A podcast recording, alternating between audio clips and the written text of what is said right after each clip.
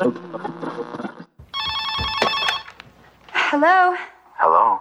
Who is this? You tell me your name, I'll tell you mine. Someone is playing a deadly game. It all began with a scream over 911. Someone who's seen one too many scary movies. There are certain rules. Number one, you can never have sex, ever, under any circumstances, say, I'll be right back. I'll be right back. Scream. Sintonize sua rádio e prepare teus ouvidos para o terror. Este é o podcast Frequência Fantasma.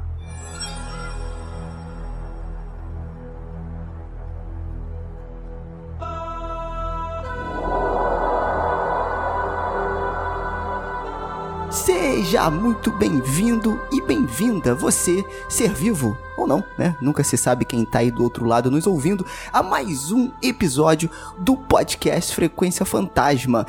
Muitos duvidaram que nós voltaríamos, nós também duvidamos, mas voltamos. Estamos aqui de volta em 2022 e já vamos voltar com o pé na porta, hein? Porque a gente já traz novidades para você, tá? No mês de fevereiro, tá? No nosso, no nosso retorno aqui, nós vamos lançar a ação, a campanha, não sei que nome se dá para isso, enfim, Fevereiro em Pânico está no ar. O que, que quer dizer isso, gente?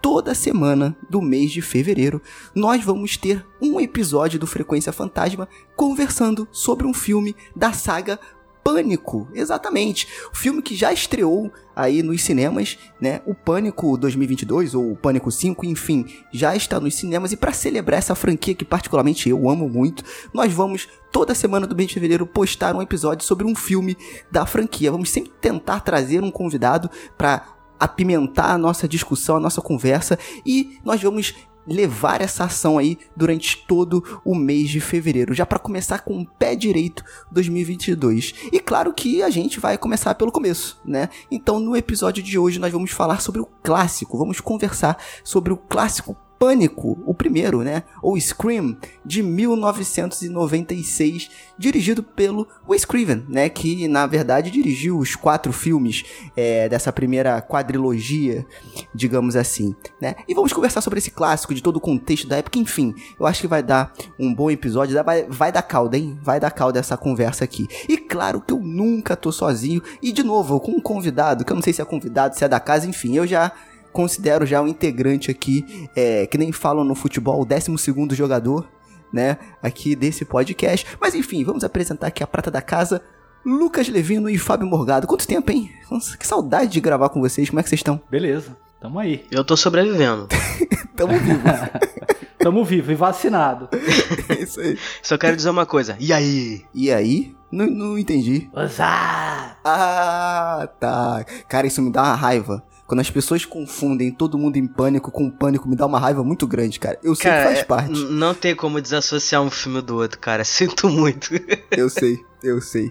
Porque Eu o sei. um filme é uma sátira de um filme que é uma sátira, cara. Não tem E os como. dois, e os dois têm a mesma, mesma importância nos segmentos que eles têm. Porque Olha aí! o Pânico trouxe de volta o Slasher e o Todo Mundo em Pânico trouxe de volta as paródias nonsense, as paródias escrachadas, cara. Caraca, pode crer, eu não tinha pensado por isso não. Até nisso o pânico é, é- é sensacional, né, cara? Bom, enfim, vamos apresentar aqui o nosso convidado antes da gente entrar no assunto aqui. Matheus Maltempo, quanto tempo, que saudade de gravar com você. Tudo bem, cara? Seja bem-vindo aí. Ou não era todo mundo em pânico que a gente ia gravar? Porque eu acho que eu vi um errado, então. Boa, boa. E aí, cara, tá tudo bem? Tá tudo bem, tirando que tá errado, o resto tá certo, né? Mas tem muita coisa errada, mas vamos, vamos- vamos ver o que, que tá certo.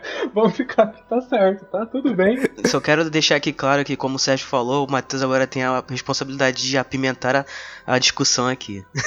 Isso aí, Matheus. Então é Vai ter toda que a sua a responsabilidade, tá? discussão. É. Meu amigo, eu já tava dando minha hora mesmo, só pra falar oi. Só pra dar um oi aí, já tava, já tava de passagem só. E aí, Matheus, dá um overview aí da sua vida pra quem não te conhece, que é difícil, quem já escuta aqui o Frequência já te conhece, né? Mas os novos ouvintes que não te conhecem, fala aí de qual caravana você vem, os seus projetos, enfim. Overview? Nossa, Overview. ele tá, ele tá muito, é, Muito startup, palestrante, né? Muito palestrinha, né? Muito coach quântico. né? Porra, eu tô, eu tô no. Shark Tank agora, já que você vai pedir meu valuation, se eu faço B2B, é, qual é o meu profit, tá bem coach mesmo, né? Deixa eu vai dar ter- o meu Vai background então. vai pra- lá, Semenzato. Deixa eu dar o meu background então, pra todo mundo ter um, um feedback do que eu faço. É, meu nome é Matheus, eu venho da caravana de Mogi Guaçu. É, eu trabalho com. Estou fazendo um mestrado em cinema na Unicamp. Eu estou com uma pesquisa sobre o cinema de horror brasileiro, a parte de, de produção, distribuição e exibição, os três pilares do filme. E também eu participo do, da bancada oficial do podcast Necronome Conversa e também do Cinema em Série. No Necronome Conversa a gente fala sobre filme de terror, enfim, já deu pra perceber que eu falo sobre cinema de terror. Meu trabalho é envolvido com cinema de terror. Também já fiz curtas metragens, né, mas a pandemia deu uma, deu uma esfriada nisso, né, eu, a gente não recebia nada, a gente fazia na universidade, na época a gente era graduando. E aí hoje depois que a gente se formou, a gente tem que ir atrás das coisas, tem que alugar e tal, não tem mais aquele aporte da universidade. E o que dificulta ainda mais na pandemia, colocar pessoas dentro de uma sala fechada. Então, como a gente não recebia nada, era uma coisa que a gente ainda estava começando, isso aí deu uma esfriada, mas também trabalho com produção cultural, como produtor, como roteirista, como diretor. Tenho uma noçãozinha aí sobre fazer cinema. Uma noção bem básica, tá? Nada assim, nossa, ele é diretor de cinema. Não, não, já fiz, mas nada perto Hashtag humildão. É, humildão. Hashtag ó, humildão, muito aí. modesto, né? E é isso que eu faço. Se alguém tiver precisando de freelance de roteiro, também pode me contratar que eu faço também roteiro. É nóis. É isso, mas eu Boa. dei o meu feedback aí para um, os listeners da, do, do Frequência Fantasma. É, Então, eu vou pedir só pra você sair um pouquinho pra gente trocar uma conversa aqui pra ver se, se a gente vai conseguir aceitar sua, sua proposta ou não, tá? Por favor. Ah, Pode se Tá retirar. bom. Só um minuto então. Valeu, Caíto. Olha, é, a sua empresa é muito boa, é ótima, mas enfim, o meu nome é Caíto e eu tô fora. já viram já esse meme? Muito bom. É... Ou pede 50%, né? É, Ou pede 50%. exatamente. Olha, cara, você é um cara muito humilde, você batalhou muito, por isso me dá 50% da sua empresa. eu preciso de ter um comando dela, tá? E o que você fez por aí tá tudo certo.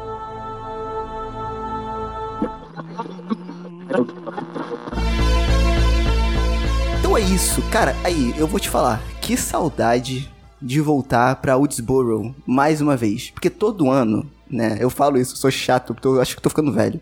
Eu tenho o box do Pânico aqui, então todo ano eu assisto os quatro filmes. Todo ano eu assisto os quatro filmes, vejo o making off. Cara, assim, eu acho que a saga é a franquia de terror que eu amo, assim, que, me que eu me identifico, que eu gosto, enfim.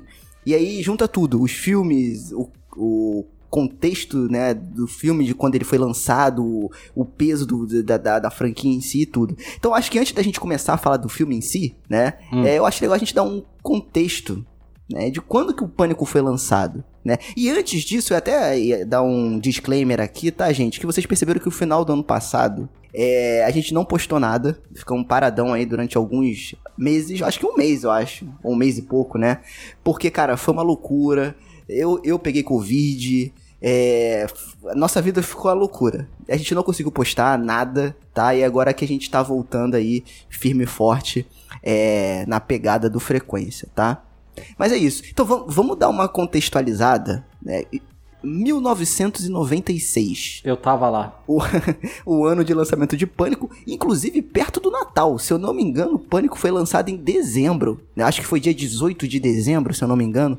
Perto Isso, do Natal, né? E assim, cara, ninguém esperava que um filme de terror, né, fosse fazer o barulho que fez, ainda mais perto do, da data natalina, né? Porque nos Estados Unidos, principalmente, né, a indústria, ela usa essa data natalina, né, dezembro assim, justamente para emplacar os filmes que eles querem colocar no Oscar, né, que a indústria vê assim como filmes que vão gerar um burburinho e que vão ser possíveis concorrentes pro Oscar, e aqueles Filme de filmes criança. good, filme de criança e filme good vibe, né? Filme de final de ano, todo mundo se abraça, música da Filme Globo. familiar. Mas Pânico é good vibe. Calma, É um fala. filme familiar é um grupo também. de adolescente, cara. É um não, grupo calma, de calma. adolescente que Lá vem o amigos. Fábio. Ó, É good eu não vibe. Admito. estão se divertindo, É. porra. Tá, Ah, eu não admito. se divertindo, Foi um só que assassino, um o resto é good que vibes. se divertiu demais. Porra, Fábio. Se for pensar assim, a Terra é linda. O que estraga é todo mundo que tá habitando a Terra, pô. Mas é, o que estraga é o ser Ah, humano. mas você chegou a essa tá conclusão aí. só agora, Fa- ô Sérgio? não, eu sei. Tô Não, mas, na- no não, mas ó, filme, eu só pô. quero falar uma coisa. Antes de você fazer esse ensejo todo, quero dizer que eu tô feliz de gravar Pânico, porque eu vou poder parar de ouvir o Sérgio falando que a gente tem que gravar sobre a franquia, velho. Sabe? Que desde que esse podcast é gente, a gente sempre ouve. Vamos gravar sobre Pânico? Vamos. Vamos. Agora nós vamos. Agora sai. Não. Inclusive, Vai. eu tenho que deixar, deixar registrado aqui que esse momento, este episódio, a gente tá colocando toda a responsabilidade em cima do Sérgio. Que de tanto isso? dele encher o saco, né? Eu quero ver, eu tô botando expectativas altas pro, pro, pro Sérgio, pro desempenho do Sérgio aqui nesse episódio.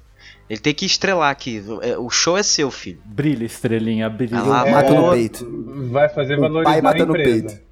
O Esse pai é tá seu- on. Esse é o seu momento de palestrinha. Tá bom.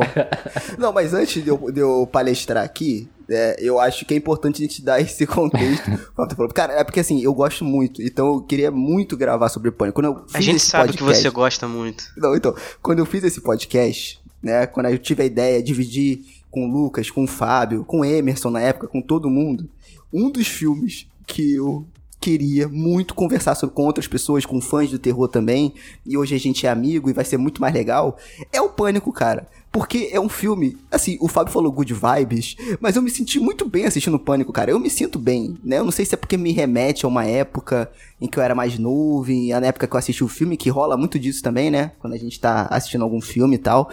Mas, cara, é. Nostalgia foi- que chama. Nostalgia, isso aí, exatamente.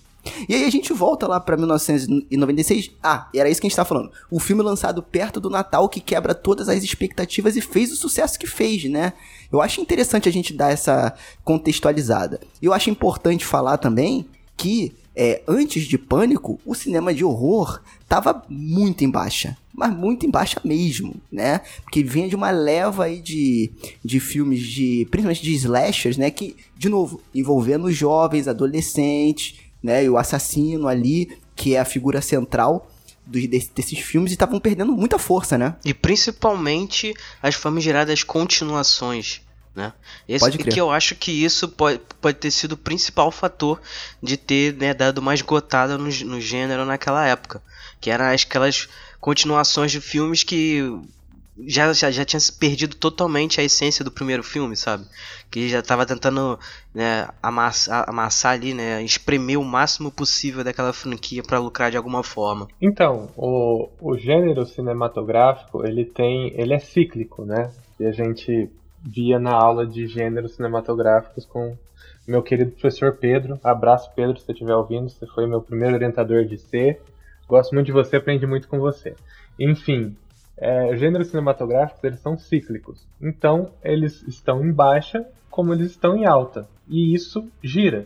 Isso daí a gente vê com western, é, tem o ciclo do western, quando o western está em alta em Hollywood. É, tem o ciclo do terror. Aqui eu diria que é mais o ciclo do slasher, que talvez estava passando por uma crise. Se eu estiver falando merda ali também, alguém comenta aí que eu tô falando merda porque eu ando meio enferrujado, tá? Eu tô voltando agora a falar sobre filme de terror, porque 2021 eu fiquei meio. é, fiquei mais parado fazendo as coisas do, do mestrado, etc. Então eu tô voltando agora mais coisa burocrática, né? Não sobre gênero. Mas enfim, e o que a gente tem é isso, assim, no slasher mais ou menos na década de 90. A gente tem o boom ali com Halloween. Tudo bem que a gente tem o, o gênero, até falei num grupo hoje que o gênero do slasher já estava surgindo no Massacre da Serra Elétrica, Black Uhum. Christmas, acho que principalmente nesses dois, se eu esqueci de algum.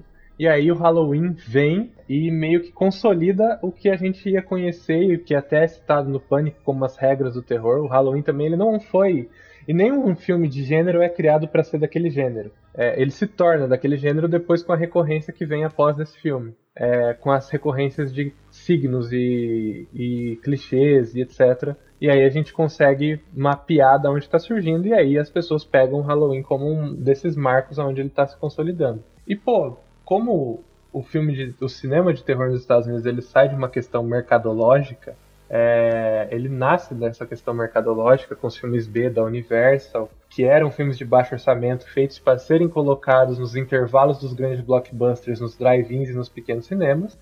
Então a gente percebe que o cinema de terror ele é mais tratado por esse lado comercial, assim, algumas vezes nos Estados Unidos. E isso daí não ia ser diferente com o slasher. Eles conseguiram uma fórmula ali e fizeram até a exaustão, que é por isso que a gente diz que o gênero é, é cíclico. O gênero cinematográfico é cíclico. Que ele, ele tem essa alta, Halloween, Sexta-feira 13. A Hora do Pesadelo. A Hora do Pesadelo a gente até discute se ele é slasher ou não. Então eu tenho medo de colocar a Hora do Pesadelo aí.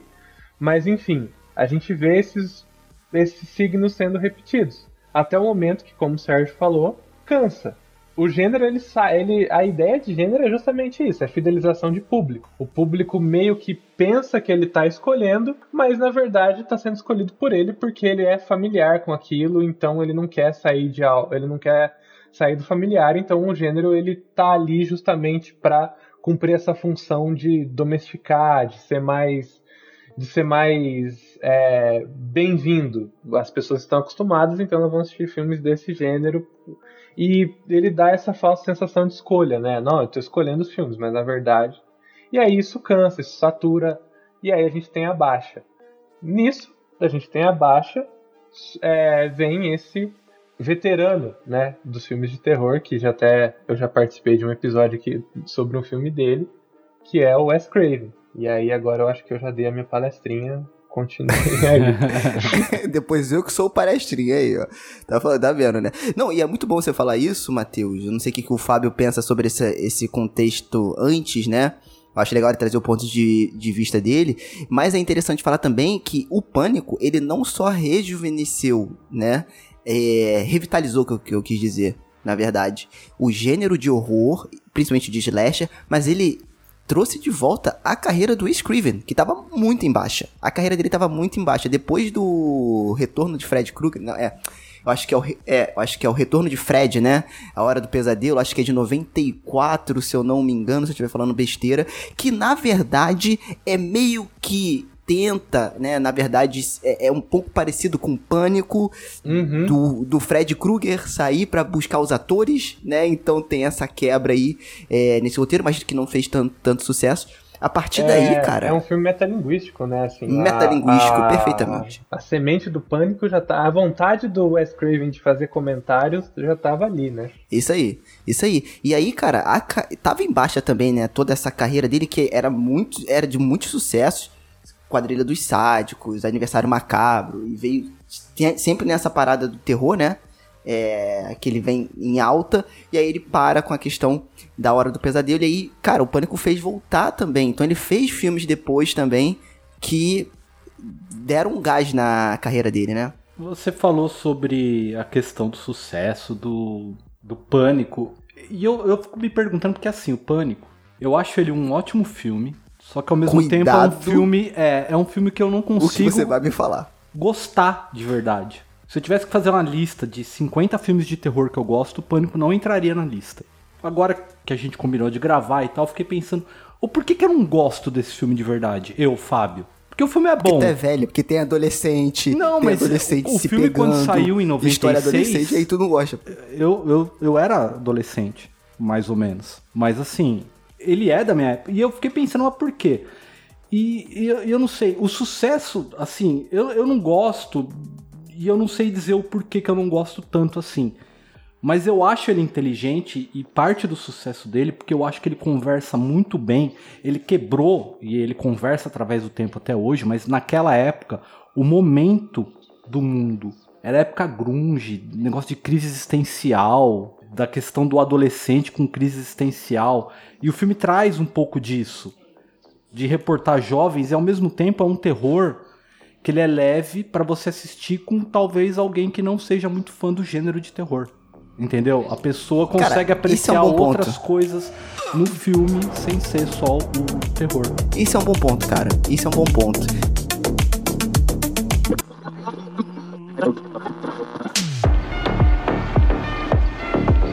Então, depois que a gente já deu essa contextualizada, ou seja, o terror tava em baixa, veio o pânico. E antes da gente entrar no filme, só dando uma contextualizada na história, né? É, o pânico, é, é, ele conta a história basicamente da Sidney Prescott, né? É, interpretada pela maravilhosa. Gente, pensem. Pensem aí. Me fale uma protagonista de filme de terror mais linda e mais braba do que a Sidney Prescott e do que a Neville, né, é, Navy Campbell. Por favor, pensem. Vocês que estão vindo, pensem também. Eu gosto Não muito tem- da Nancy do Hora do Pesadelo. Então, mas a Sidney, ela tem uma coisa que a Nancy não tem. A Sidney é porradeira, filho. Isso é uma das quebras do filme, tá? Por quê? E aí que tá, cara. Esse filme é maravilhoso, pelo amor de Deus. Tá, então vamos lá. Conta a história da Sidney, né? Que ela tem um passado Respira, com a mãe respira, dela. Respira, Tá, tô bem, tô bem, tô bem.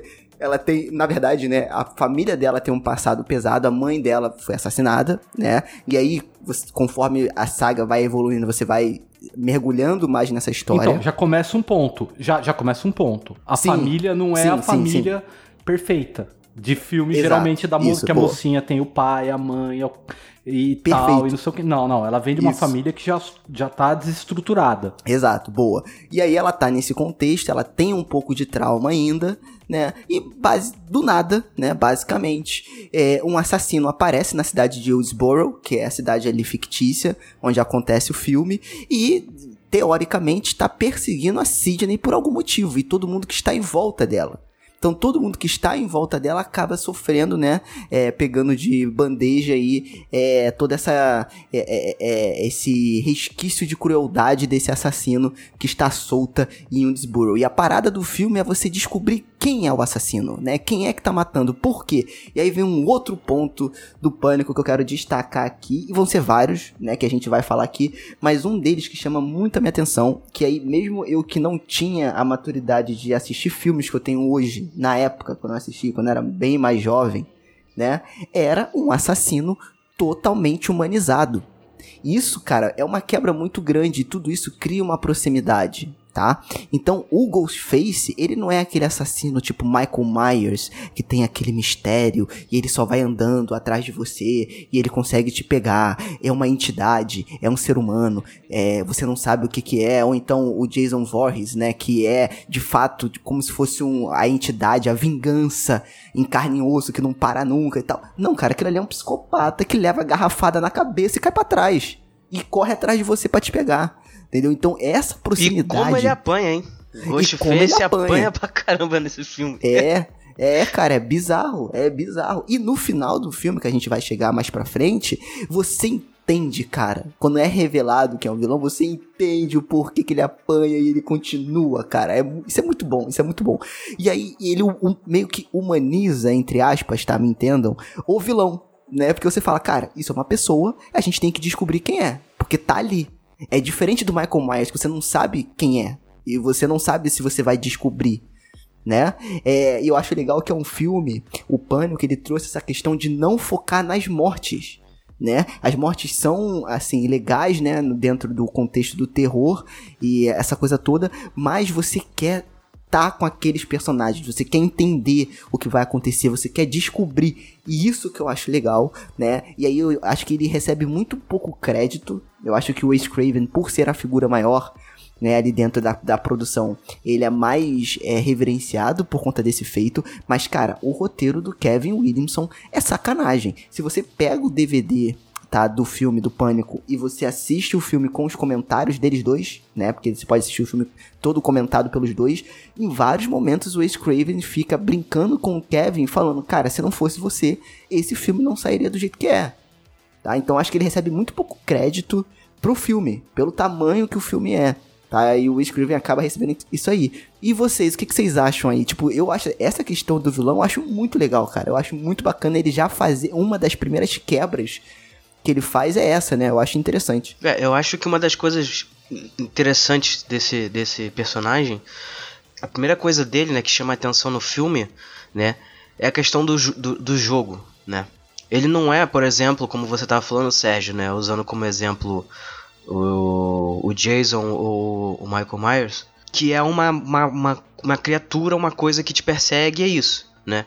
Ele é um, um, um ser humano que ele tá brincando ali com as suas vítimas, né a princípio, né? Antes da gente revelar o, enfim, o final do filme.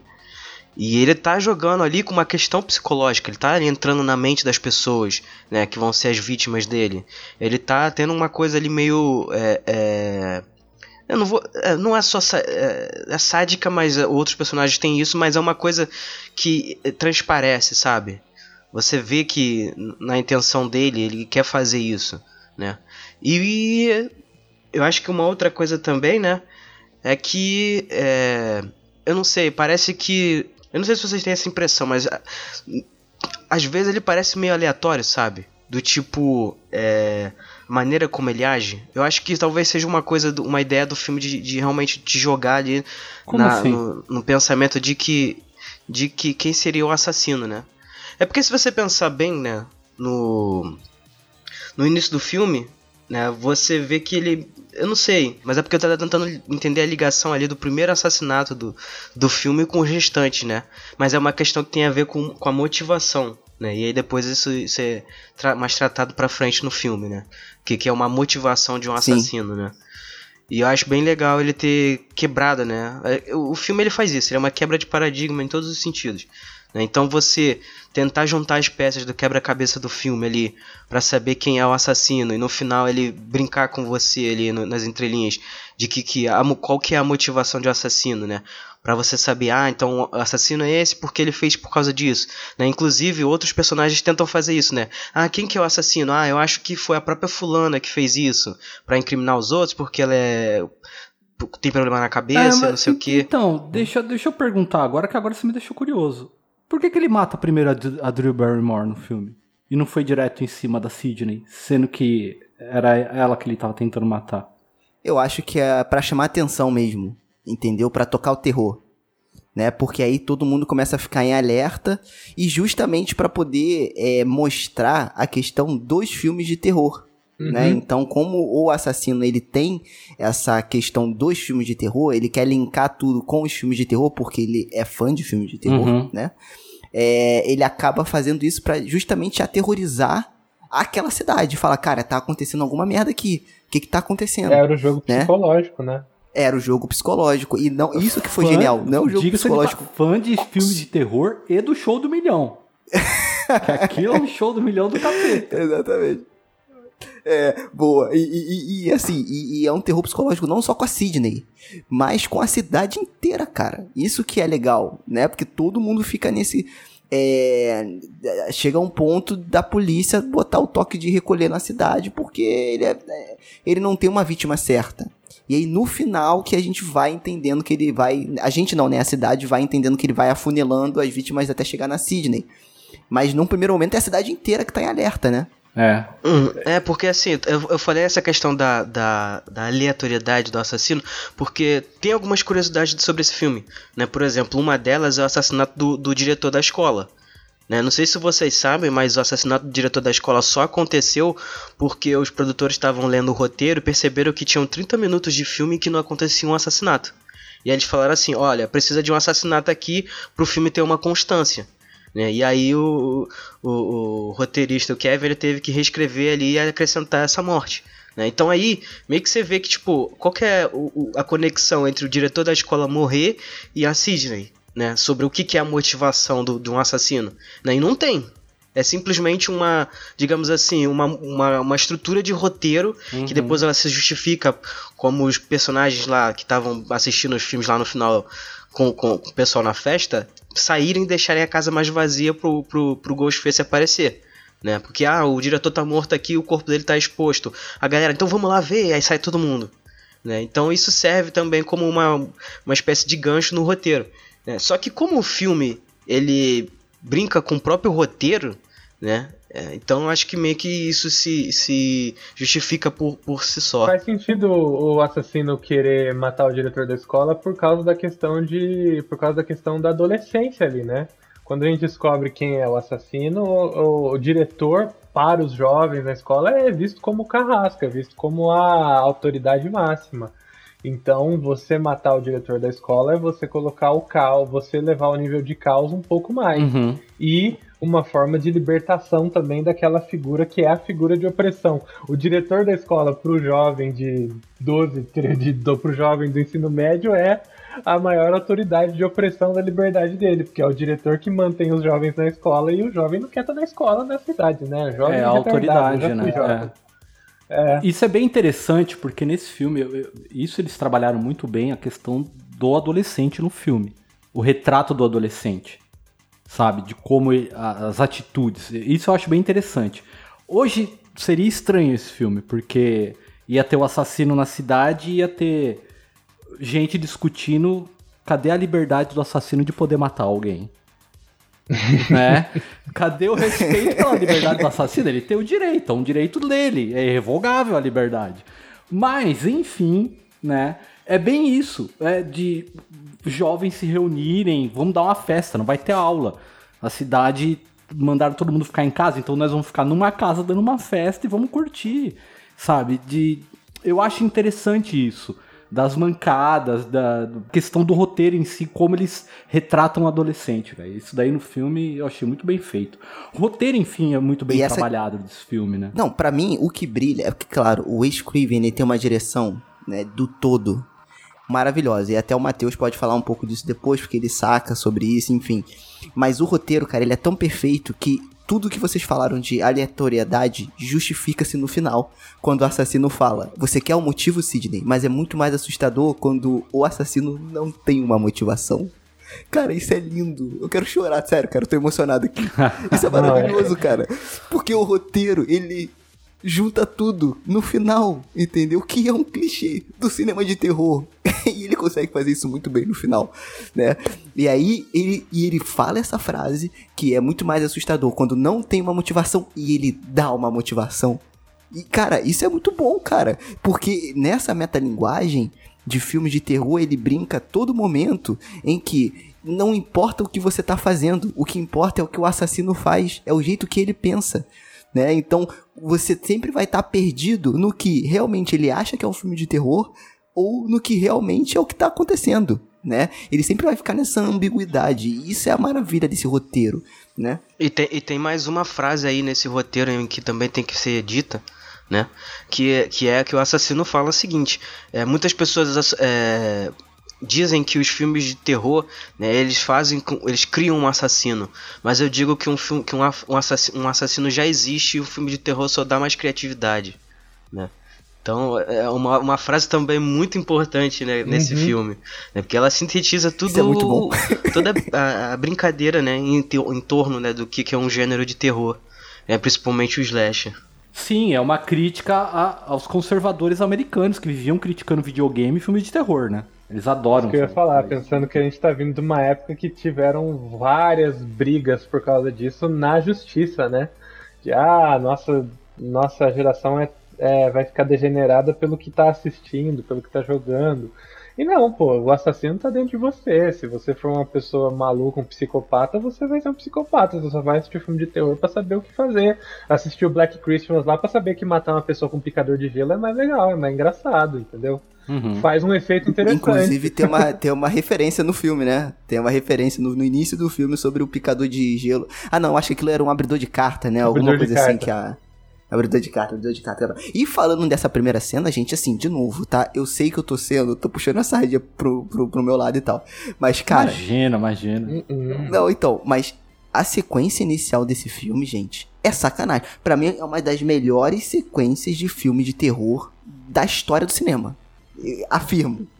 É a sequência inicial. Sérgio afirma, dois pontos. A sequência inicial de Pânico de 1996 é uma das melhores cenas de, de terror da história do cinema. Ao lado, vou falar aqui, ao lado de Psicose, do banheiro. Afirmo, Sérgio afirma. Não, Sérgio compara. Sérgio Olha o corte. Sérgio compara. Sérgio compara pânico à psicose. Tá aí. E que é uma referência do Scriven e do Kevin Williamson quando eles estão fazendo o roteiro. Tá? Então, essa primeira sequência, gente, primeiro que eu acho legal falar, o Lucas que trouxe algumas curiosidades, a Drew Barrymore, ela ia ser a Sidney.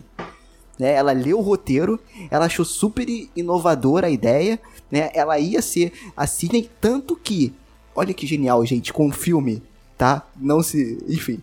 É, Eu já ia bancar o saudosista, não fazem mais filme como antigamente. Mas eu não vou falar isso não, porque tem muito filme bom. Mas o cartaz do filme é a Drew Barrymore como se ela fosse a principal. A Sidney tá lá atrás. Então as pessoas que iam pra assistir o filme não faziam a mínima ideia. A Drew Barrymore, gente, era uma estrela na época. É. Ainda é. A Drew né? Barrymore ela era... era... a selling point do filme. As pessoas, a selling point Exatamente. é tipo o ator que vende o filme, o ator ou atriz que vende o filme.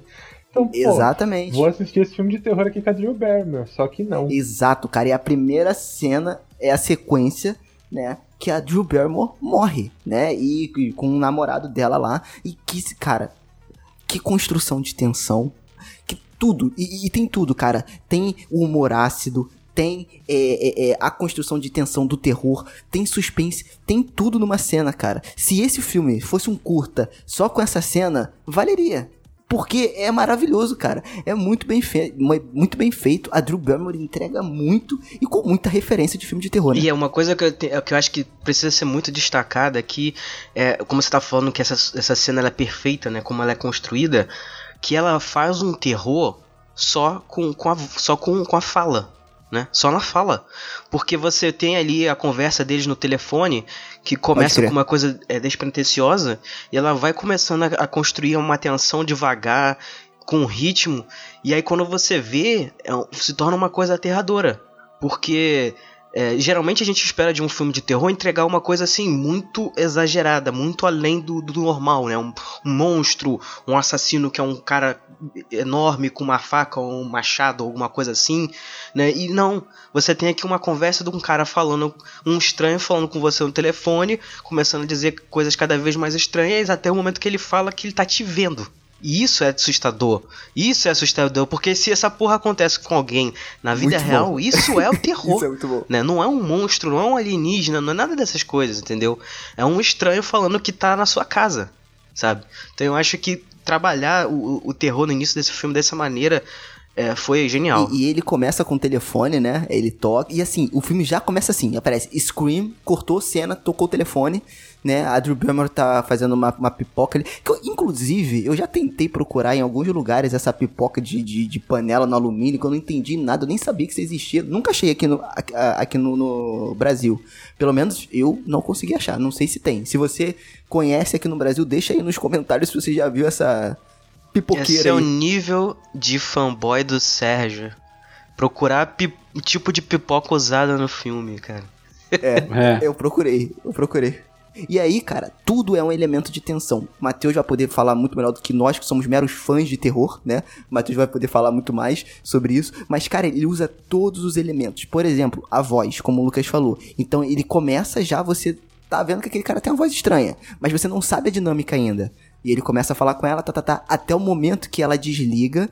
E isso eu acho legal, que ele não quebra do nada. Ela desliga, ele liga de novo. Você, Ué, por que, por que será que ele tá ligando de novo? E aí vai criando atenção até o momento que ele fala: se você, se você desligar de novo, eu vou te cortar, eu vou te estripar como se fosse um peixe, não sei o que lá. Do nada. Aí tu, caraca, irmão, do nada o tom mudou, mas não foi do nada. Teve uma construção. Aí mostra a pipoca pegando fogo.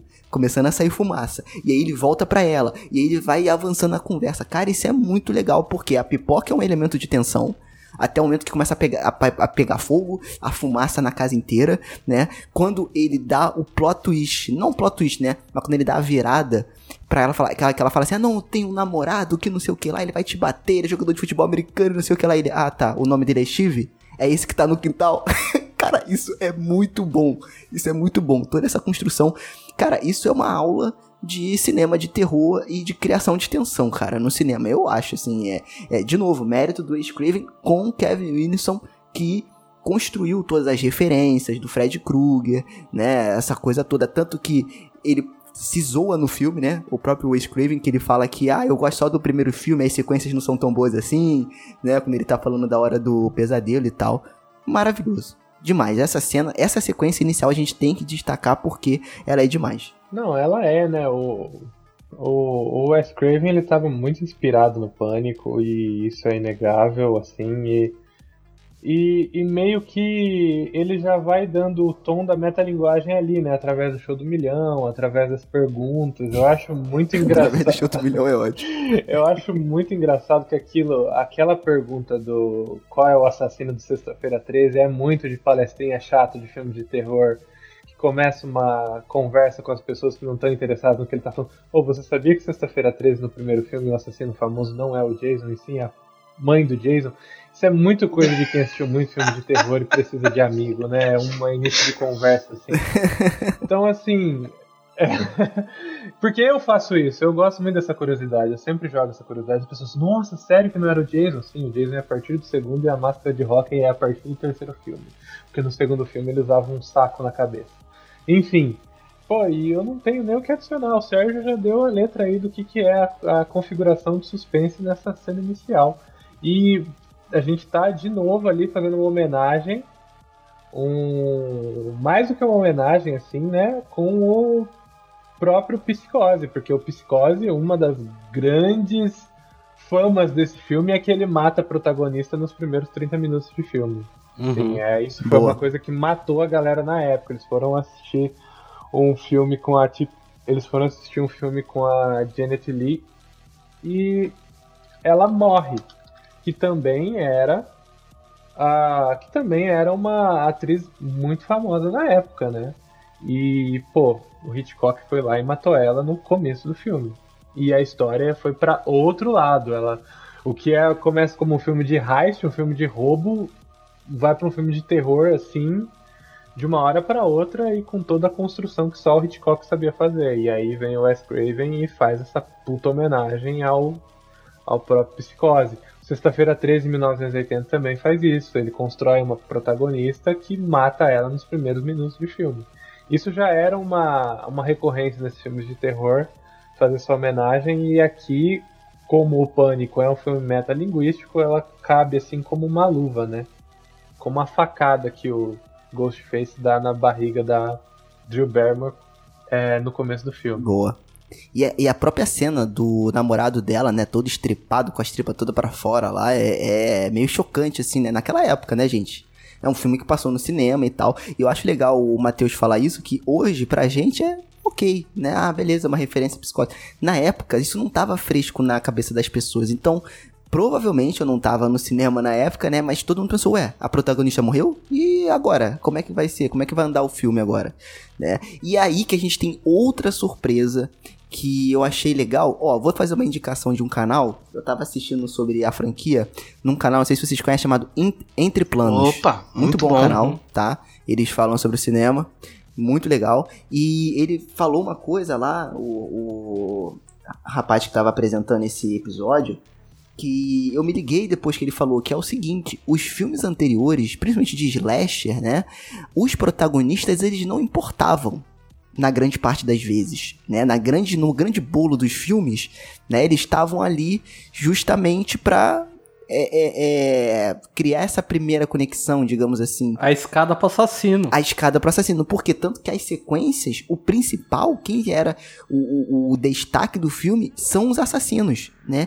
E o pânico não. Quando tudo indica que, pô, mataram a protagonista, aparece Neve Campbell como Sidney Prescott, toda a galera ali, o Dewey, né, que é o policial, todo mundo, a Gale, que é uma personagem muito muito foda a Gale e que é a, a repórter e todo mundo ali que começa a se envolver nessa história e cara, eles vão até o quarto filme, agora vão também estão no quinto filme, né? E você se importa com eles, tanto que o assassino muda durante os filmes, né? A motivação muda durante os filmes, mas você quer acompanhar aquela história. E eu acho que esse é um outro ponto que eu tava pensando também, que apesar da história da Sidney não chamar muita atenção no primeiro momento, o drama da mãe e tal, quando você é adolescente, você quer ver o circo pegando fogo, né? É, pessoal que, é, quebrando é, é, o assassino matando as mortes e tal. Mas essa história dela com a mãe e tal, eles conseguem sustentar até o quarto filme praticamente, mais ali no 3, ele tem um, encer um encerramento mais no 4, ainda tem algumas menções, pelo que eu lembre. É, e aí eles sustentam, cara, e você quer acompanhar, porque eles conseguem criar um mistério em cima disso. Né? Será que a mãe dela tinha culpa no cartório mesmo, era daquele jeito, ela sofreu uma injustiça. O cara que foi preso no lugar dela, né? Quer dizer, o cara que foi preso no lugar do assassino, o, o Cotton, né? É, de, co, co, e aí, como é que a vida dele ficou? Isso aparece nas sequências também. Então, os personagens nesse filme de slasher tem muita importância, diferente dos outros. Né? Então isso também chama muita atenção. Eu, eu não lembro quem é o personagem que fala isso, eu acho que é aquele. Acho que é o. Pô, esqueci o nome do personagem agora. Que é o nerdzão lá. O Randy. É, não sei se é ele que fala, né? Porra, não me mata não que eu quero aparecer na sequência. eu, não, eu também Então não é- lembro se é ele. Então é Boa bem isso, então é bem isso aí mesmo que tu tá falando, Sérgio. E eu acho que esse, esse lance da mãe dela é interessante porque ele traz uma, uma outra visão, né, do filme, né, que é uma coisa assim até mais, mais realista, né, mais pé no chão, né, que é sempre quando tem uma, uma situação dessa na, numa cidade, numa, enfim, num, num grupo, né, sempre rola esse tipo de, de, de boato, esse tipo de coisa, né, então sempre termina, vai terminar mal do, da pior forma possível, né? Do tipo, morreu uma pessoa e a história acabou aí, não. Não. Mais, por mais que tenham pego o, o suposto assassino, sempre vai, ser, vai ter desconfiança se é ele mesmo. Sempre vão falar que a, a pessoa que morreu, que a vítima, né, talvez fosse culpada pela própria morte. Né? Então eu acho interessante o filme ter abordado isso da maneira que abordou. Principalmente naquela cena do, do, do banheiro da escola, né? que traz mais, mais isso com mais profundidade, né? A maneira como as pessoas elas lidam com, com esse tipo de coisa, né? E a consequência que gera pra, pra família das vítimas e tal. Acho isso bem legal.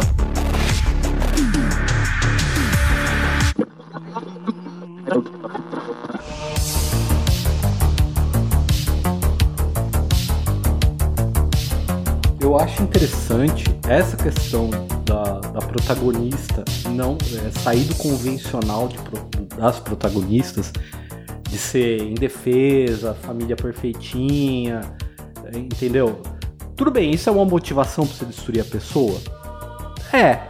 Daria pra fazer um assassino assim, ah, a família é muito perfeitinha, vou destruir a vida dela então.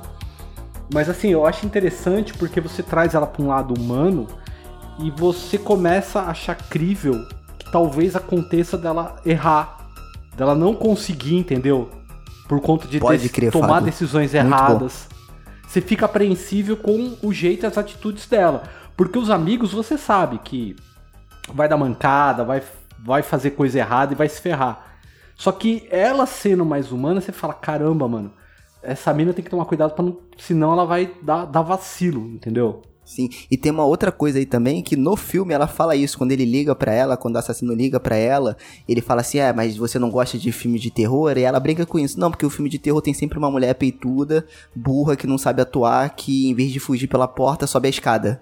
E quando ela é atacada, ela faz a mesma coisa, ela sobe a escada. Mas ela sobe a escada porque ele bloqueia a porta, porque a primeira decisão dela é sair, é ir pra fora, cara, a decisão mais coerente dentro de uma situação de desespero, né? E aí ela não tem jeito, ela sobe a escada também como ela falou. Então, cara, é muito bom. E eu acho outra questão legal, eu acho que, um, que, uma, que o Matheus ia colocar algum outro ponto, mas eu acho uma outra questão legal também, cara, que, assim, esses filmes de adolescente, você, eh, na na minha percepção, né, você muitas vezes não consegue se identificar porque a fórmula se repetia eh, no que diz respeito a, tipo assim, os adolescentes querem só sair para transar, se divertir, beber, e um assassino aparece e acaba com o rolê.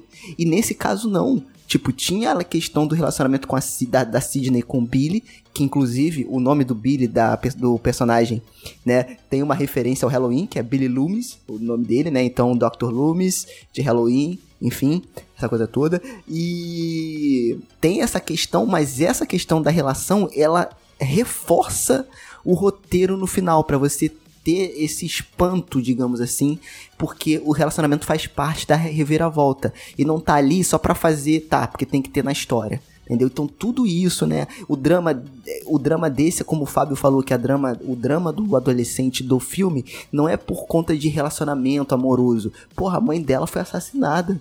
Ela precisa entender o que tá acontecendo ali. O próprio drama de quando a gente descobre, o do, do Randy, de quando a gente descobre quem são os, os assassinos, né?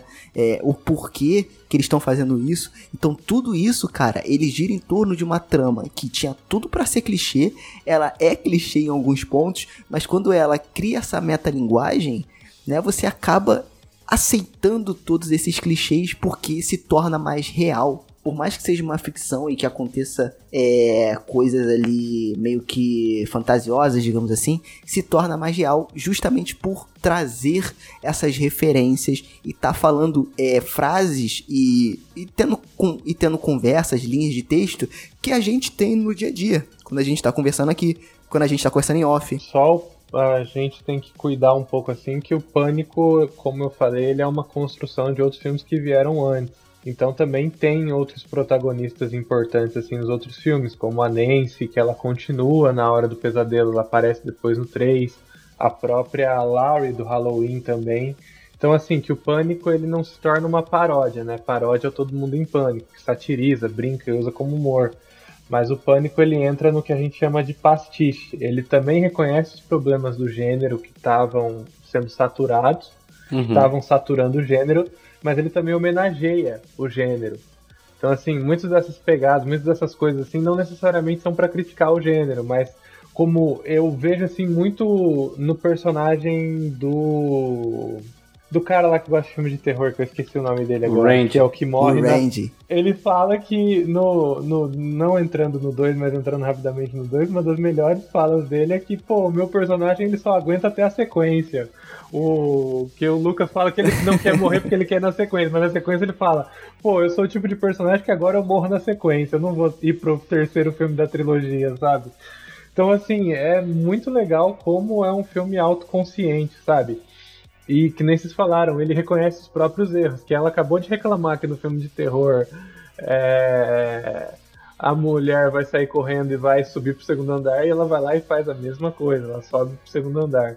Então, assim, era só isso, assim, era só essa essa parte assim de que também ele não tá só criticando, mas ele também tá homenageando a própria obra dele, assim como a das outras pessoas que também fizeram filmes de slasher na época. Não, é interessante isso que você falou, Matheus, porque quando o, o Kevin estava desenvolvendo o roteiro desse filme, né, é assim, quando ele terminou de desenvolver o roteiro e tal, que ele vendeu o filme para Dimension Filmes, é, ele já ele vendeu o roteiro do filme já com, com, com junto do roteiro desse filme já o, digamos assim né os protótipos para as duas continuações né? Então esse filme ele foi vendido já com continuações incluída né como uma, uma franquia né? E você falar que você tem um personagem que ele já meio que é, prediz que vai ter uma sequência do, filme, né? Ele é, ele é, é, é, é elevado ainda ao nível né, dessa metalinguagem, né? Do tipo, ter consciência de que existem filmes, ter consciência de que é, isso segue uma estrutura de um filme, né? As ações dos personagens, e de que isso tem continuações, né? Então eu acho isso ainda torna esse filme ainda mais interessante, né? Essa sequência, essa franquia. E pô, eu não sabia dessa curiosidade, mas para mim faz muito sentido porque assim, o Pânico é uma das franquias que eu acho que tem o um número de sequências mais sólidas assim. É uma franquia sólida, os quatro filmes, não vou poder falar do quinto porque eu não assisti. Mas que assim, é, é uma franquia que eu sinto que não se perde nas sequências. As sequências elas se complementam assim de forma muito natural. Que assim, tem muito filme, por exemplo, o Halloween é um caso desse, assim. É, tem o Halloween 2, tem o Halloween 3, que é muito interessante que ele que o Halloween era para ser uma sequência antológica de acontecimentos no Halloween, mas o Mike Myers acaba se tornando mais famoso e aí eles continuam com o Mike Myers. No 3 eles tentam voltar, né? Mas não mas aí o público não gosta porque quer o Mike Myers de volta. Mas enfim, aí depois tem o HB20 lá, que é o da Hyundai, junto com o Mike Myers, a propaganda da Hyundai. É, tem o Halloween 5, começa uma loucura. E, e assim, e o Pânico não. O Pânico ele tem essa solidez nos filmes. E cada filme eles trazem é, novas interpretações sobre o que já tinha sido produzido no circuito de slasher na época. O segundo fala muito bem de sequências, o terceiro fala muito bem de trilogias. É, o terceiro ele dá até uma despirocada, mas assim, é uma despirocada muito consciente, porque o próprio sexta, quando você pega, por exemplo, Sexta-feira 13, o primeiro e o segundo são bem sérios. O terceiro já fica piroca da cabeça. Então eu acho que o Pânico ele é uma franquia que funciona. Assim, quando você fala, pô, tem alguma franquia que a, não se perdeu na sequência? Pânico talvez pra mim é uma dessas franquias que, meu, faz todo sentido as sequências delas, assim. É, porque eu acho que Pânico também, assim, você pode não gostar da franquia, enfim, não fazer o seu estilo. Mas eu acho, assim, na minha opinião, tá? Que não quer dizer porra nenhuma.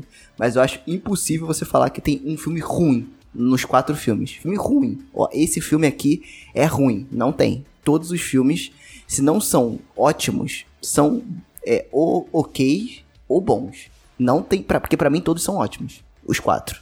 Eu adoro os quatro. O que eu mais. Aí eu vou ficar quieto, então. Então, melhor. Que, o que... Só, foi o primeiro e o resto, pra mim. Tá bom, então fica, então fica quietinho aí. É, então, o primeiro.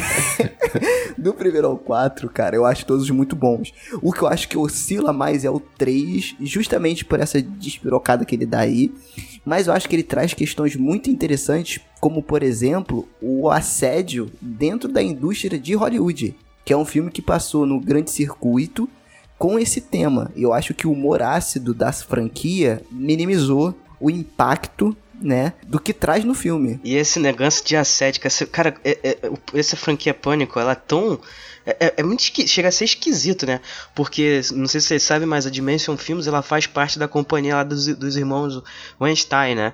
E aquele Harvey Weinstein foi, foi aquele cara da polêmica, né? De assédio na, na indústria de Hollywood, que ele assediou várias atrizes, né? Toda aquela confusão lá, enfim. E é interessante como esse filme ele também tá ligado nisso, né?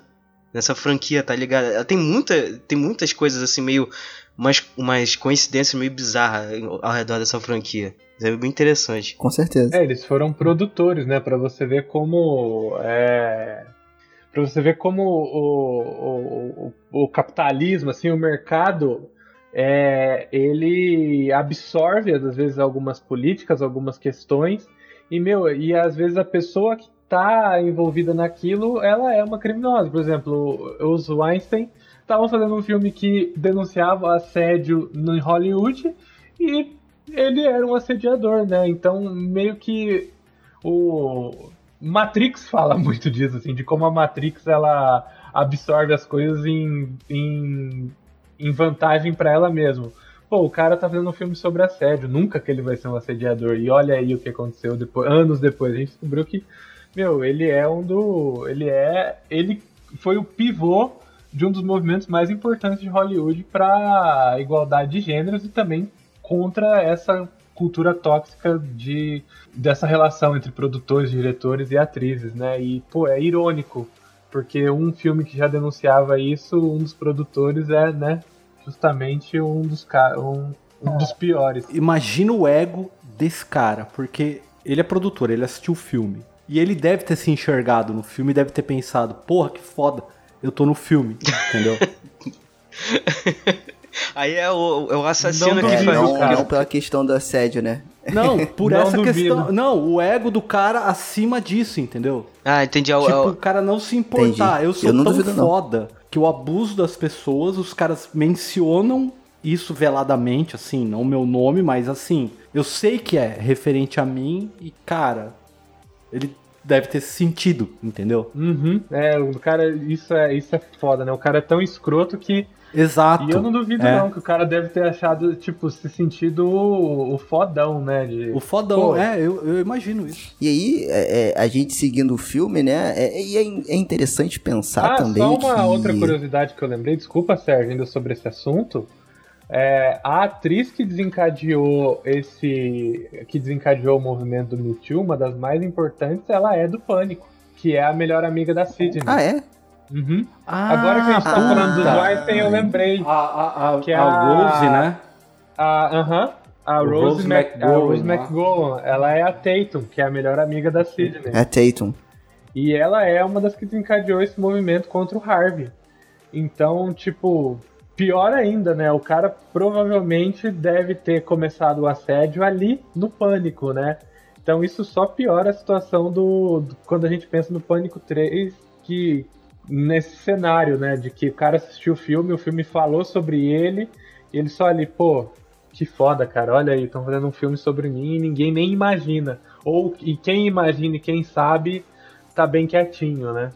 porque eu sou o fodão, né? Que deve ser o que ele Pode deve crer. pensar. Se você, é porque se você vê aí né, a lista dos filmes da Dimension Films, né? Você tem a franquia Pânico, você tem Halloween, você tem o Todo Mundo em Pânico, você tem Hellraiser, né? Então os caras, eles têm uns- um, um- um peso muito grande aí, né? O MTV também. Então eles têm um peso muito grande aí nesse gênero de terror, né? Esta- Se estabeleceram bem nesse gênero. né? Então, é, é, assim, faz todo sentido isso, né? E chega a ser até meio irônico esse tipo de coisa, né? Com certeza. Eu acho que a gente vai ter mais oportunidade pra falar sobre isso quando a gente estiver falando do Pânico 3, porque ele traz muita coisa em forma de um humor ácido, né? Um humor pesado ali, só que dentro desse contexto. Puta, verdade, eu vou ter que assistir E aí, Pânico e- 3. Já tô em pânico. não reclama não. Você vai ver como que o filme é bom, tá? É, É, e, essa, e essa, e essa, essa, como é, como é uma- essa animação toda aí do Fábio me lembrou de uma coisa que eu preciso falar aqui. Eu tenho que trazer essa entidade, porque ela não pode faltar em nenhum dos nossos episódios, que é o James Wan.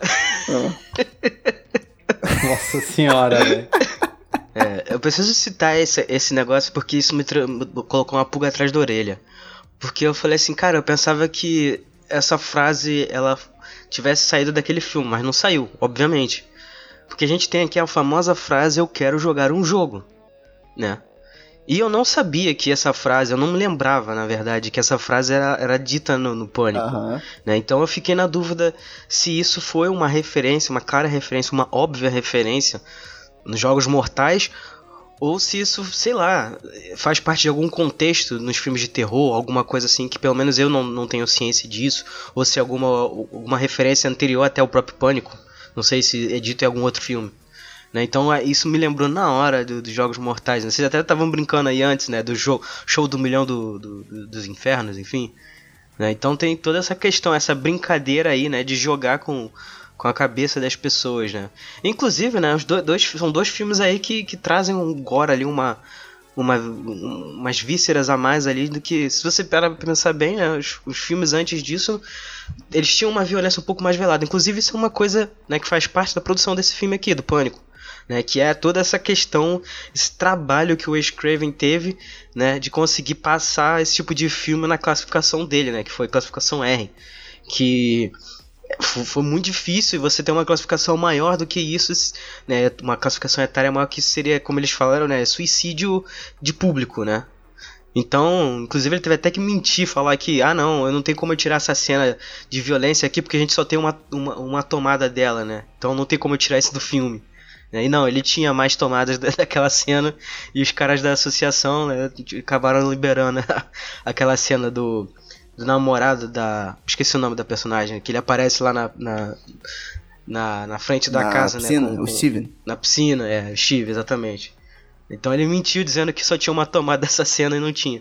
né? Então é, é- chega a ser curioso E é isso. bem legal esse trabalho, porque no making off do filme mostra que quando ele. Quando a, a Cassie, né, que é a, a, a Drew Barrymore, ela tá.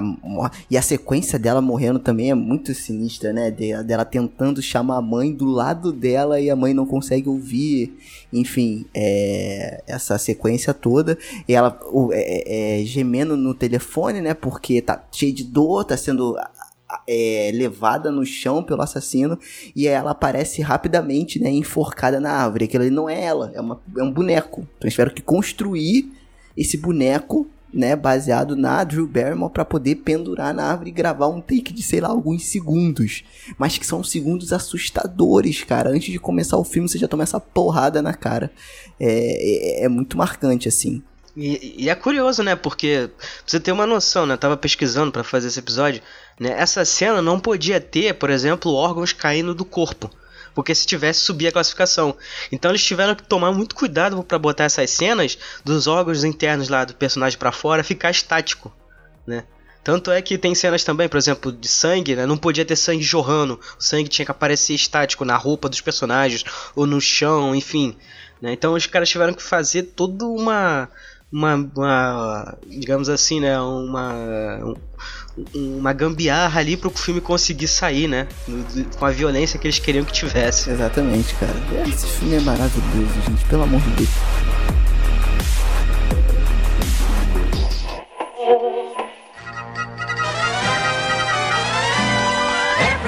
E aí, tá curtindo o episódio?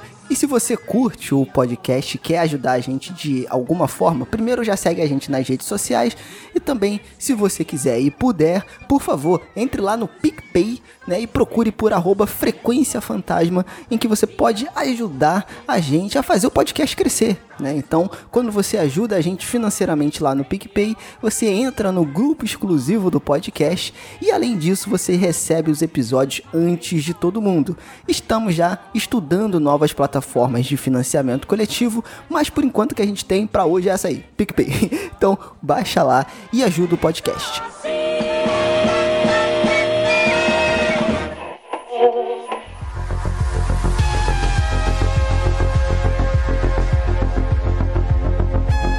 Durante as sequências, né, segue o filme. Eu acho engraçado que não tem tantas mortes no filme assim, se você for parar pra pensar. É a Drew Barrymore, né, que acontece ali. A Tatum, que é a irmã do Dewey, né, a melhor amiga da Sidney. O irmão da Casey, né, do início do filme. E, e só, basicamente. E o câmera.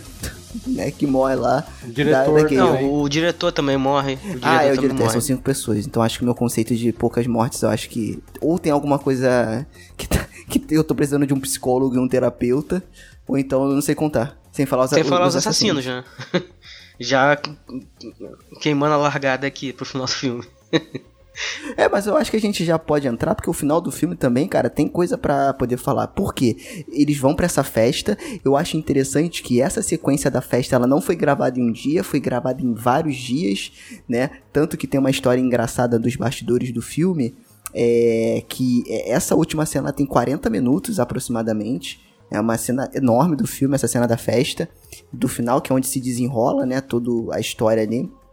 E aí, no fim das gravações, eles foram com uma blusa, né? Eu sobrevivi à cena 118, que é essa cena 118, é toda essa sequência é, de 40 minutos da festa na casa do Stu, né? E assim, gente, os personagens são muito carismáticos. Muito carismáticos. O Stu, que é o Salsicha, né? O vulgo Salsicha do filme do, do, do Scooby-Doo. Inclusive que quase É, o elenco assim- inteiro do Scooby-Doo tá na franquia, né? Eu acho que só o Fred Prinze Jr. que ficou de fora.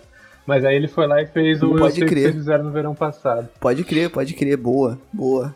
E aí tem toda essa sequência, vai pra festa. Aí o Stu, né, como o Fábio falou, ah, tem essa cultura, né, de, ó, deu ruim, vamos fazer uma festa lá em casa, vai todo mundo pra casa dele.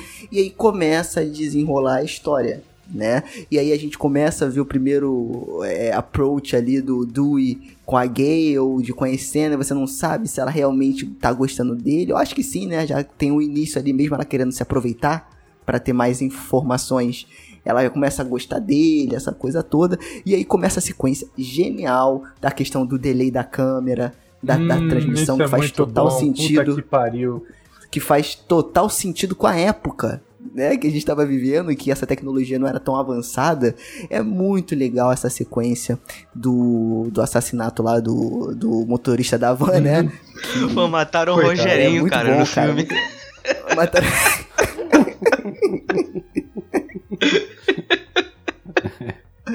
pode crer, pode crer.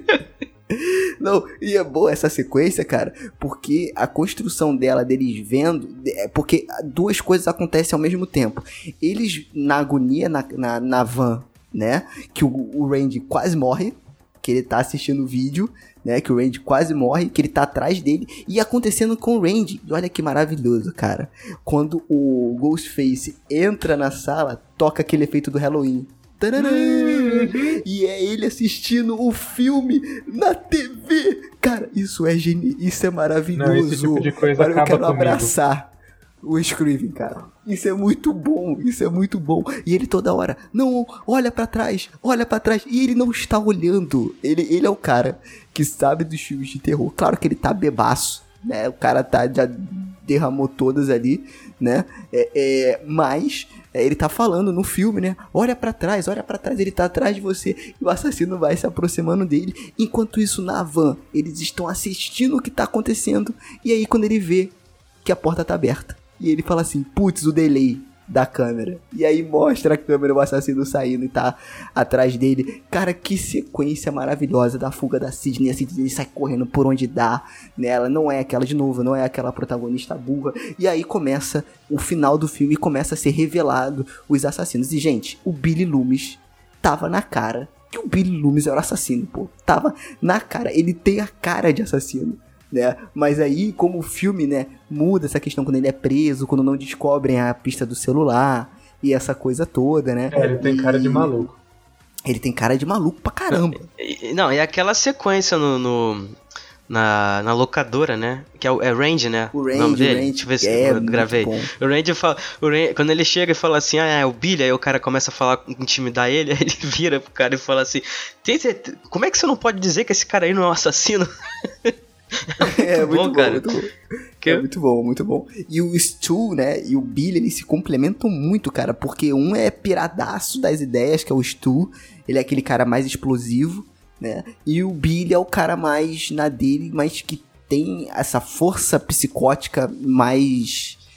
É, é, mais evidente, assim, né? Apesar do outro ser meio malucão. Um- uma coisa que acontece aí também que a gente não pode esquecer são as regras do filme de terror. Essa sequência ela é maravilhosa. Que o Randy fala: olha, galera, mas tem regra de filme de terror. Primeiro, não pode transar. Aí todo mundo, ai, ô, sai daí. não pode transar que você vai morrer. Segundo, não pode beber e nem pode usar drogas. Ah, sai daí, sai daí, sai daí. Cara, é muito bom. E o pior é que são os clichês do, do, dos- dos filmes, né? E aí o último ele fala: e você nunca pode dizer. Eu volto logo, galera. e aí o, o Stu sai e fala: Galera, eu vou ali pegar uma cerveja. Eu volto logo. Aí ele sai assim, né? Claro que em inglês fica mais engraçado. E, e toda essa sequência das regras. Enfim, os assassinos são revelados. Os assassinos são revelados e a gente descobre que é o Billy Loomis e o Stu, que são dois, né? Por isso que ele consegue se safar da questão lá da delegacia, porque acontece um ataque mesmo ele estando preso, né? O Billy Loomis estando preso. E essa sequência final, gente, é a cereja do bolo do filme, né? Porque ele apresenta os assassinos e aí eles explicam a motivação deles estarem fazendo isso tudo e começa a desenvolver a história da Sidney, porque ele fala que o pai dele só se separou da mãe porque ele tinha um caso com a mãe da Sidney, né? Então ele culpa a Sidney e a família dela pela separação dos pais e que, enfim, a consequência é, é- é o trauma que ele tem psicológico que pode ter desencadeado isso tudo, né? E, É, cara, e ele deixa bem claro que isso, assim, é um, é um motivo forçado, né? Tipo, você quer um motivo real, então toma, esse é o motivo real. Isso, Mas isso não exatamente. deixa, não tira o fato de que eu sou um assassino, que eu sou um psicopata, né? É, Exatamente. deixa isso muito claro, eu, acho só isso tenho muito um problema foda. com esse final. Que assim, eu acho que o filme ele vai acertando em tudo, mas tem uma coisa que me incomoda, que é quando eles estão. Eles revelam tudo, ok, beleza, tudo certo. Cara, ali eles tinham que arrumar uma solução de roteiro, não dos dois se esfaquear e depois matar a Sidney. Não tem sentido, entendeu? Eles teriam que primeiro matar ela e agora a gente se esfaqueia e beleza, sabe? Eu tenho um problema com essa cena nisso daí, cara. Mas eles são malucos, Fábio. Eles querem que ela veja. Essa que é a E questão. O Billy, ele eles querem que ela o Billy veja. tinha intenção de matar o Stuart também. O Stuart é um bobão. Exato. Exatamente, Ah, é, é, Mas eu exatamente. achei Tem que ficou. isso. Assim, eu entendo o que vocês estão falando, beleza. Eu não tinha percebido isso que vocês estão falando, ok. Não é explícito, é, uma, é dedutível, né? Porque eu acho que não é explícito. Mas assim, eu- puta cara, eu achei que ficou meio, sabe? Eles poderiam então ter feito um pouco melhor. Meio forçado. É, não, é, não é que ficou forçado, ficou estranho, entendeu?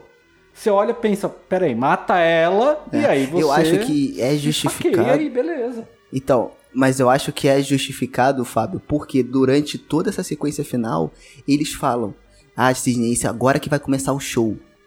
Agora que você vai entender o porquê que a gente fez tudo. Então, eles querem desde o início que ela assista tudo. Tudo que, ele- que eles estão fazendo, essa loucura toda, eles querem que ela assista. Tanto que ele fala assim, quando o Billy Talvez se vai, ele vai esfaquear ele, ele fala assim: pra ela, então agora você vai ver o que a gente vai fazer com a gente, aí eu vou, você, você vai sentir o que eu vou fazer com você. Eu acho que. Mas ele fala isso. Mas ele fala isso. Só que não tão explícito assim. Mas ele fala. Ele fala. Agora, é ele tanto que ele fala assim: agora que o show vai ficar mais legal. Tipo, algo assim. Não, melhor é o Stu falando assim, pô, Billy, acho que você me esfaqueou um pouco É. fundo demais. Tá doendo, cara. Eu tô perdendo a consciência aqui. Eu tô ficando zonzo. É muito bom, cara, é muito bom. Aí ele esfaqueia ele, é que é pra mostrar a- o tão maluco que eles são. Né? Eles se esfaqueiam lá, sabe? acontece essa maluquice, e ainda entra o pai da Sidney. E aí eles contam o que, que eles vão fazer, que é um outro clichê de vilão de filme de terror. Que é contar o que vai fazer, mas aí eles já estão meio que achando que tão, tá tudo ok, tá tudo protegido, tudo num ambiente seguro, digamos assim, né? Então eles pegam o pai da Sidney, tentam incriminar ele com o celular, com o lance lá da voz, com essa coisa toda, só que no final dá tudo errado, porque a Gale aparece, se mete, dá uma confusão com a arma, enfim. Acontece toda uma loucura nesse final de filme e que tem momentos como é esse que a gente citou antes, dele falando que um vilão não, não tem que ter motivação. Né, que ele não precisa ter motivação, é muito mais assustador quando ele não Que tem eu acho que é motivação. uma explicação do Mostra isso o- daí eu não tinha falado lá no começo, mas eu acho que essa é a minha frase preferida do filme, que pra mim isso explica o filme de terror isso explica o medo. Porque assim, cara, eu toda Pode vez crer. que alguém reclama, ah, mas não explicou isso, mas não explicou aquilo, eu acho que é é isso que causa o medo, sabe? Uma parada que não tem explicação. Uma das coisas que eu acho que é a que me dá mais medo no Mike Myers é justamente que, cara, ele é uma criança que matou a irmã quando pequeno e não tem explicação do porquê ele fez isso. Ele só matou ela porque ele quis matar ela. E ou então, até quando um filme de terror é sobrenatural, você não explica o que tá acontecendo, as coisas só estão acontecendo e não tem nada que você possa fazer pra lutar contra aquilo. É, E, eu meu, só tô meio, só porra, tô meio temeroso que tomara que não expliquem o porquê que ele matou a irmã, né? Que ainda vai sair mais um filme do Halloween, né? É, vai. Mas assim, se não Tomara. explicaram isso até agora, e esse segundo foi todo sobre o Mike Myers, eu acho que isso daí já passou. Mas então, é essa coisa de você não saber, cara, o mal só existe e, tipo, os dois caras aí começaram a matar as pessoas que eles gostavam, entendeu? E eu acho que isso é, é a explicação do medo, assim, é você não entender a parada e não conseguir entender. E nem vai, assim, é Exato. E o, e, o, e o pânico, ele chama muito isso, né? Pro. O assassino pode ser qualquer um. Pode ser a pessoa que tá do seu lado. E você não sabe. Né? Então, assim, isso é muito bom. Eu acho engraçado que no final, quando a Sidney chama a polícia, o, o Stu, ele tá já todo ferrado.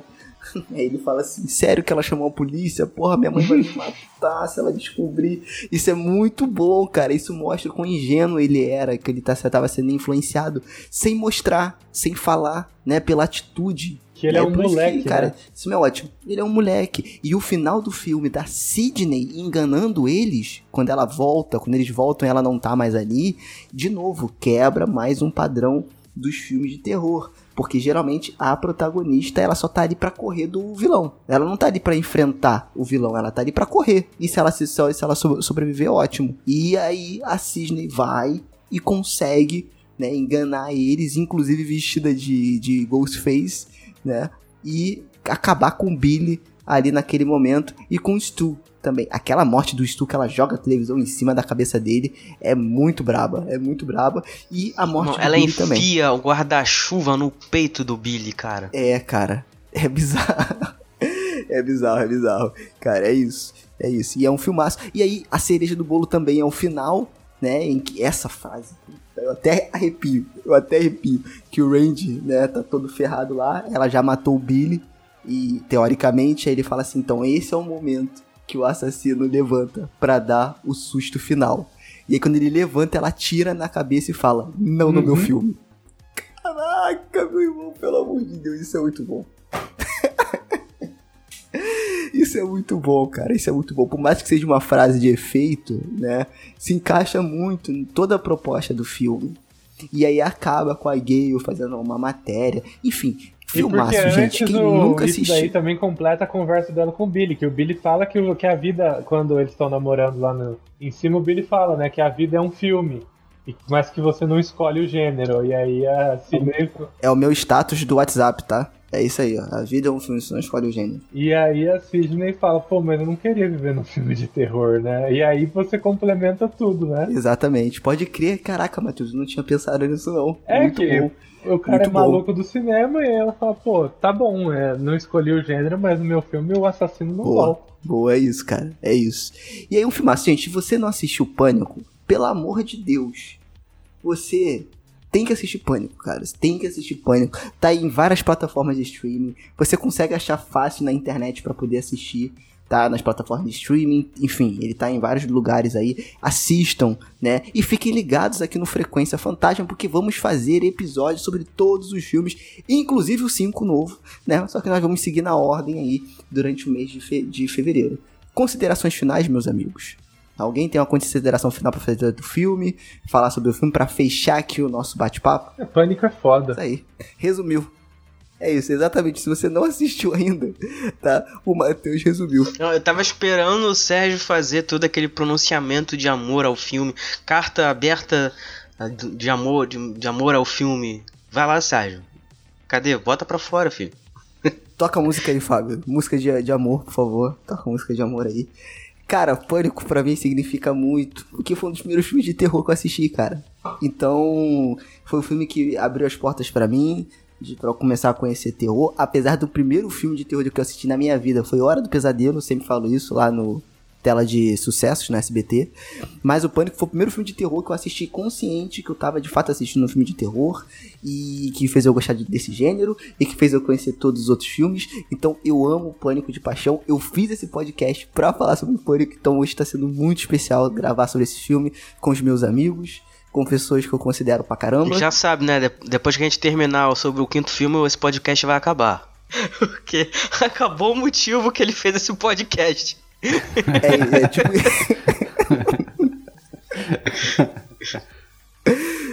é, é tipo, é, não sei, não sei, quem sabe, né? Se a gente conseguir fazer uma boa sequência que nem o Pânico aí, a gen- a gente segue. E é isso, cara. Essa é a minha carta aberta ao Pânico. Por isso que eu amo muito o primeiro filme e todos os filmes da saga. E pra fechar, não sei se vocês têm algum complemento, mas eu quero trazer na mesa de novo o James Nossa Wan. senhora, velho.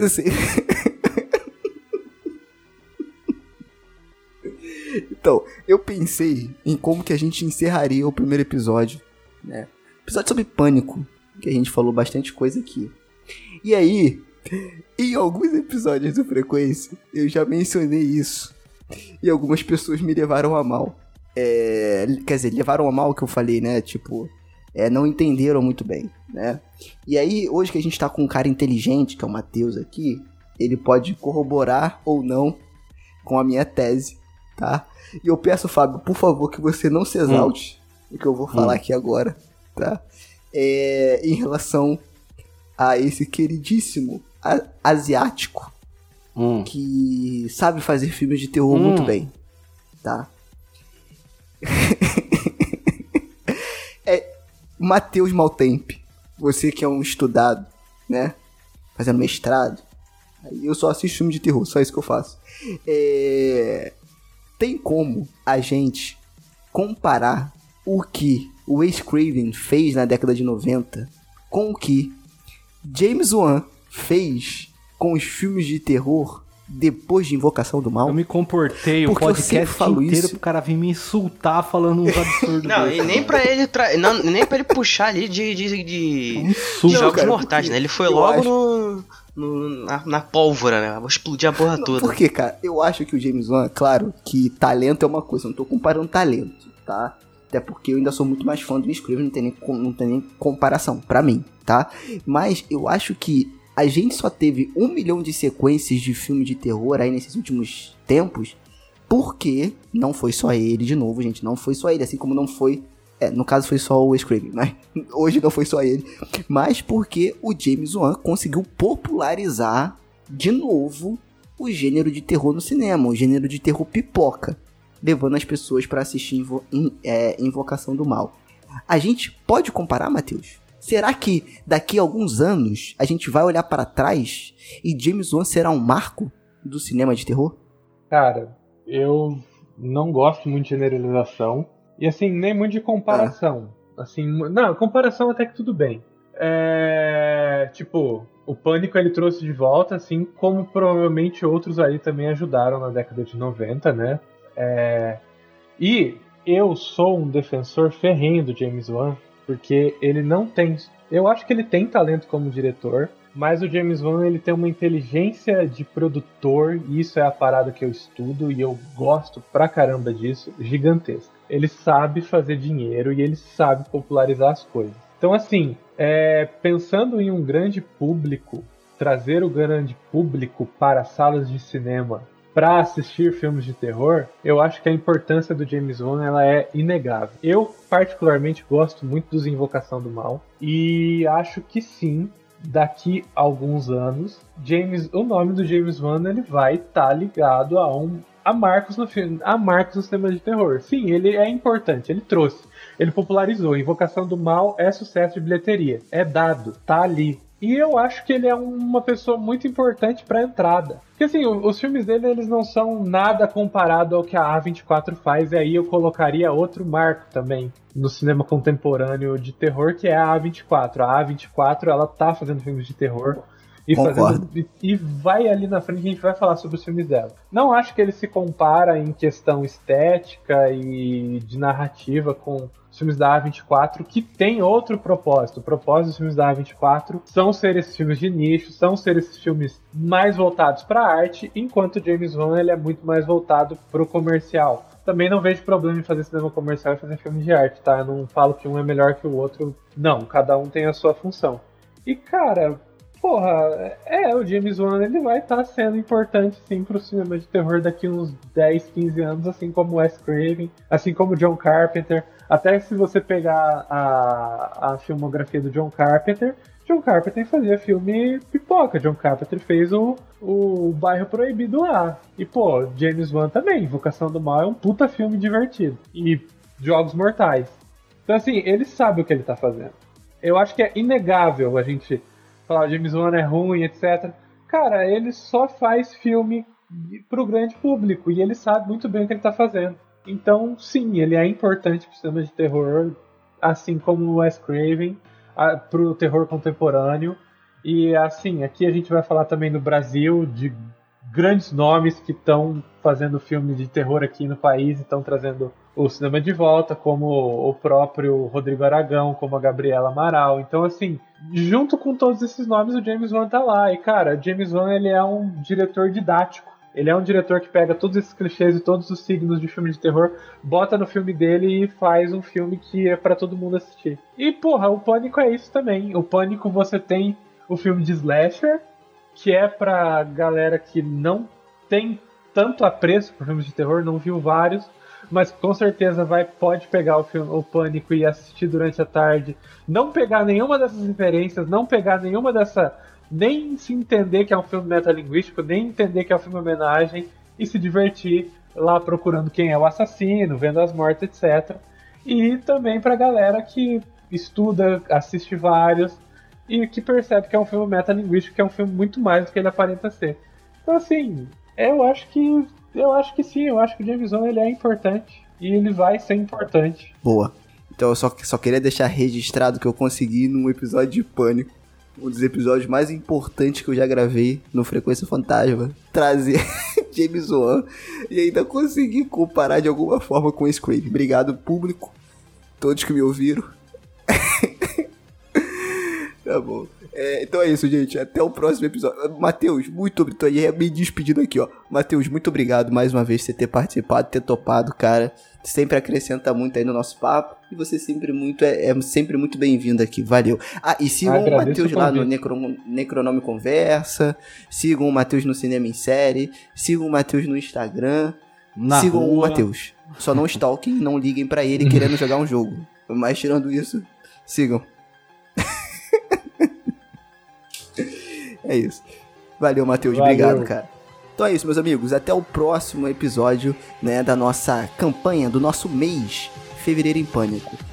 Mais um episódio indo pro saco. Até o próximo. Tchau, tchau, gente. Valeu, valeu, Fábio. Valeu, valeu. Lucas. Falou.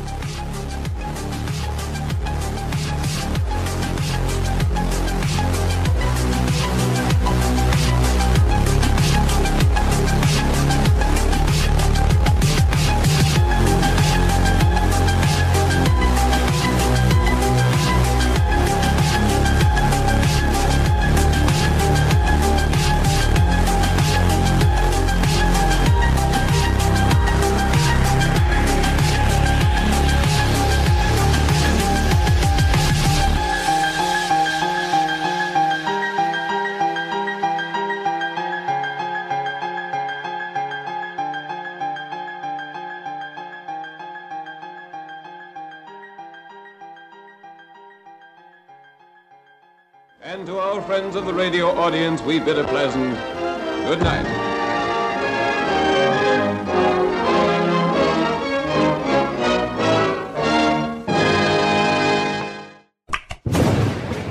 Mausoléu 13 edições.